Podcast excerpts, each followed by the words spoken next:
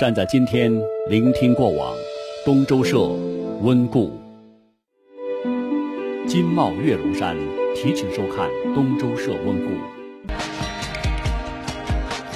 金茂月龙山八十四至一百零八平米三上花香向上青年低密电梯华宅，月生活热线六五幺七八八八八。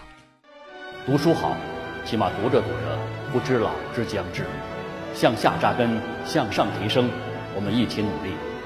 东周社书香成都，每周五为您呈现。东周社，我们继续在宽云窄语温故大师在成都。呃，说到这个华西坝哈，当年呢有两个耀眼的学术明星，一个就是我们才讲过的那个陈寅恪先生，另外一个就是钱穆。说到钱穆。说实在话，我做这个温故节目，实在是受了钱穆先生的鞭策的。我第一期节目就在今年三月份播出的时候，那个温故啊，我就提到过先生一句话：历史知识随时变迁，应与当身现代种种问题有亲切之联络。那这句话萌发了我做这一档节目的愿望。所以这次咱们讲大师在成都，我怎么能漏掉钱穆先生呢？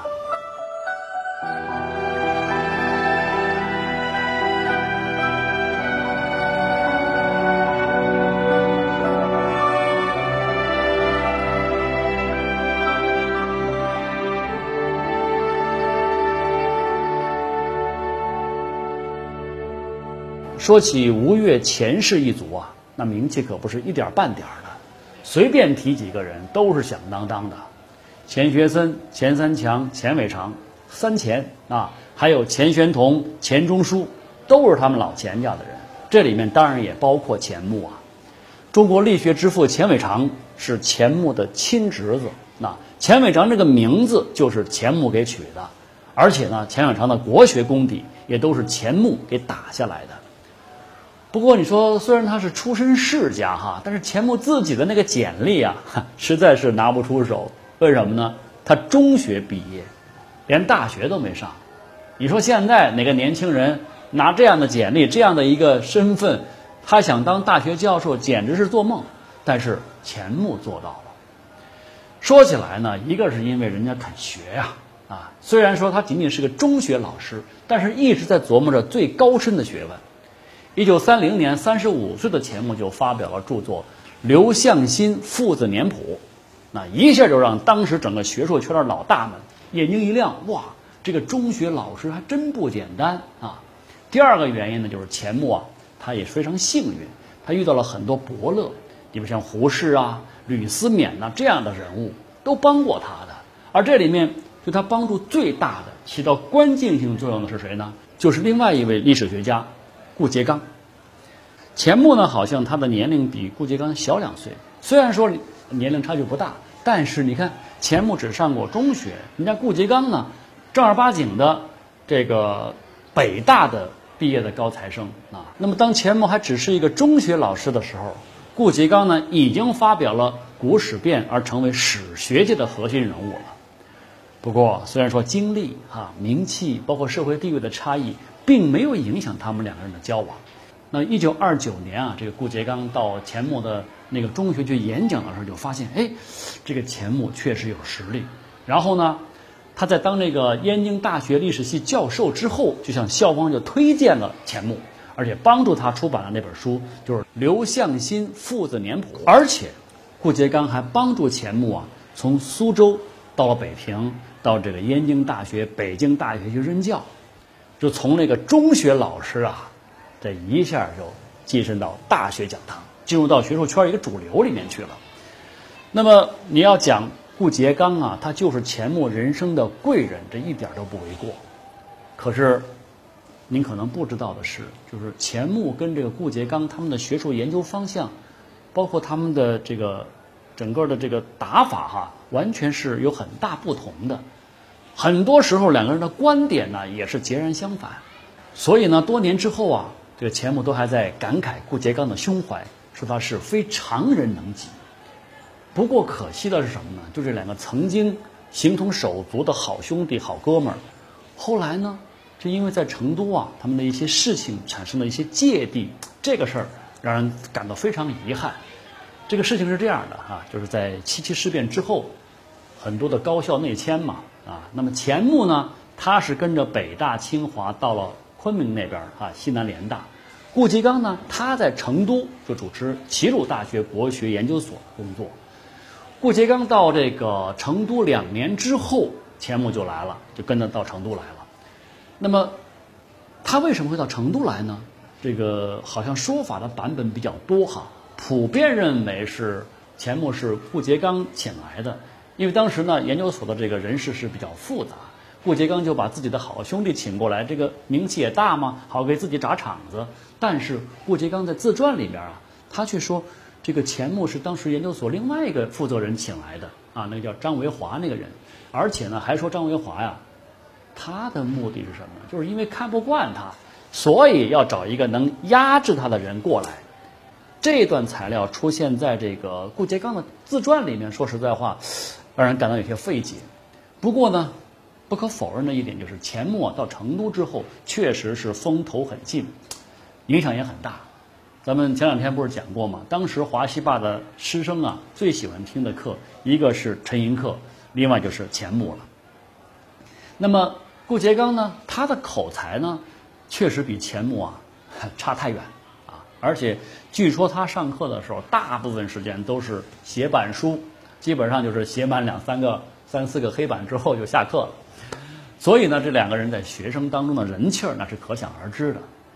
钱穆啊，到成都没多久，顾颉刚就离开成都，到重庆去了。为什么呢？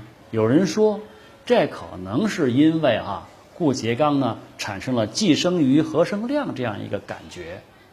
但是话又说回来，这仅仅是一种猜测。这段往事啊，连当事人他们自己在回忆录里面都是尽量避免的。所以说，我们旁人呢，你还真不太容易知道他究竟是为什么。只是我们注意到这个顾颉刚呢，他自传里面有一段啊，他的这个时间写的是在一九五零年的前后，那是一份交代材料。考虑到当时啊，钱穆已经不在大陆了，也包括那会儿的政治环境。所以说这个可信度吧，应该不高。以顾颉刚先生的胸怀，还有钱穆先生的这种人品，所以我还是相信啊，这对好哥们儿他们之间的这种真挚友情是不会轻易的被这些俗事啊干扰。那么钱穆在成都的是非呢，确实不只是这个顾颉刚这个事儿，他还跟自己的女学生。闹出了绯闻。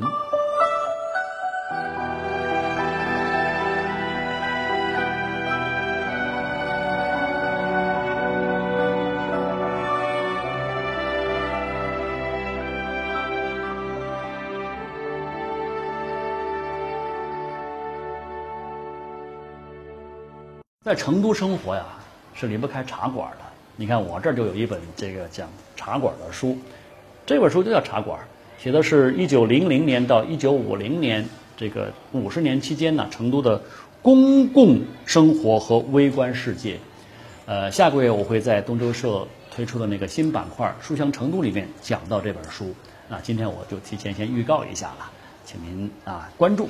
为什么我今天要讲这个茶馆呢？是因为钱穆先生在成都的那些日子，好喜欢做茶馆，甚至他把那个课堂就搬到茶馆里面。在茶馆里面上课，那钱穆刚到成都的时候呢，他先是在那个地方，就在那个齐鲁大学的国学院那个研究所那儿去任教哈。住哪儿呢？呃，大概在成都北郊二三十公里之外，不叫公里吧，叫二三十里外的一个一就一个地主的一个院子，叫赖家院子。这个地方很偏啊，差不多就是乡间的茅舍，周围都是农田啊。估计呢，就是现在成都的天回镇或者说金牛区那块儿地方啊，就是这么偏的一个地方，居然它还有茶馆，所以钱穆先生呢就经常就带着学生们到茶馆里去上课。他确实他喜欢茶馆里面那种氛围，那种闲适。他曾经总结过他在成都的生活：光阴悠闲，绝少做无为之浪掷也。啊，光阴非常的休休闲，没有浪费过的。你看，在茶馆里面哈，那个院坝的绿树林里面，讲个把小时的课，然后呢一边喝着茶，一边跟学生们聊天儿，安逸的不得了。即便是他后来去了那个华西协和大学啊，进了城了，他也经常约着这些同事好友们去喝茶，每周啊都要从那个华西坝走路走到望江楼，在那个薛涛的文脉之地，到茶馆里面去喝茶论道。你看看这小情调啊，多舒适啊！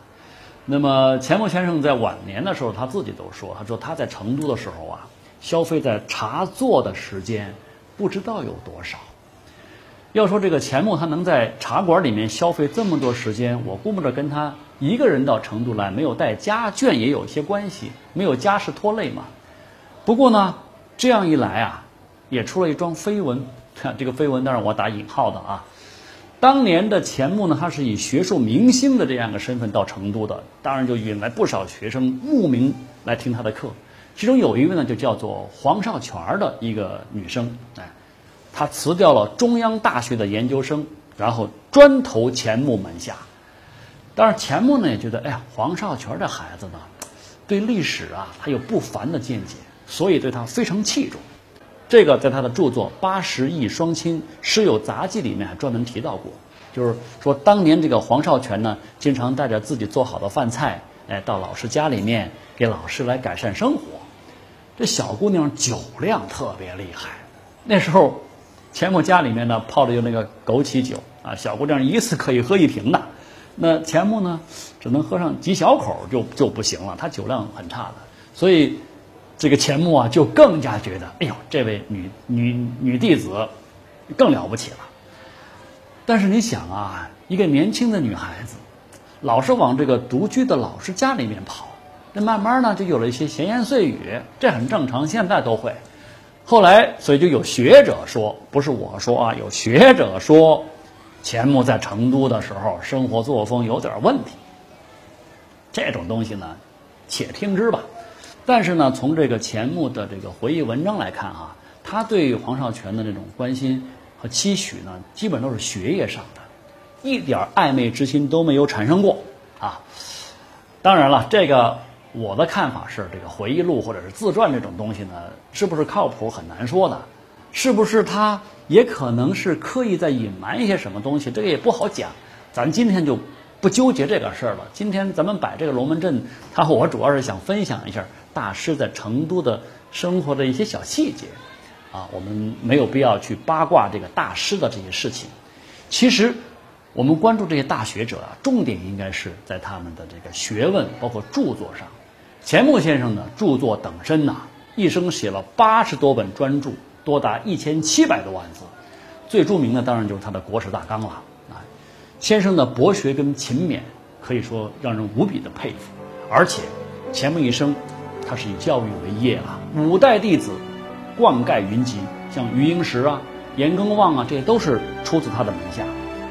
呃，钱穆去世之后，就有人这样评价过他，说中国近百年来国运与文化都一蹶不振，然而几千年的文化精神终于孕育了几位学术巨人，冰四先生是最后走的一位。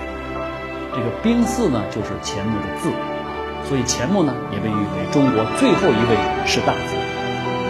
我们今天在这个地方温故钱先生的成都岁月。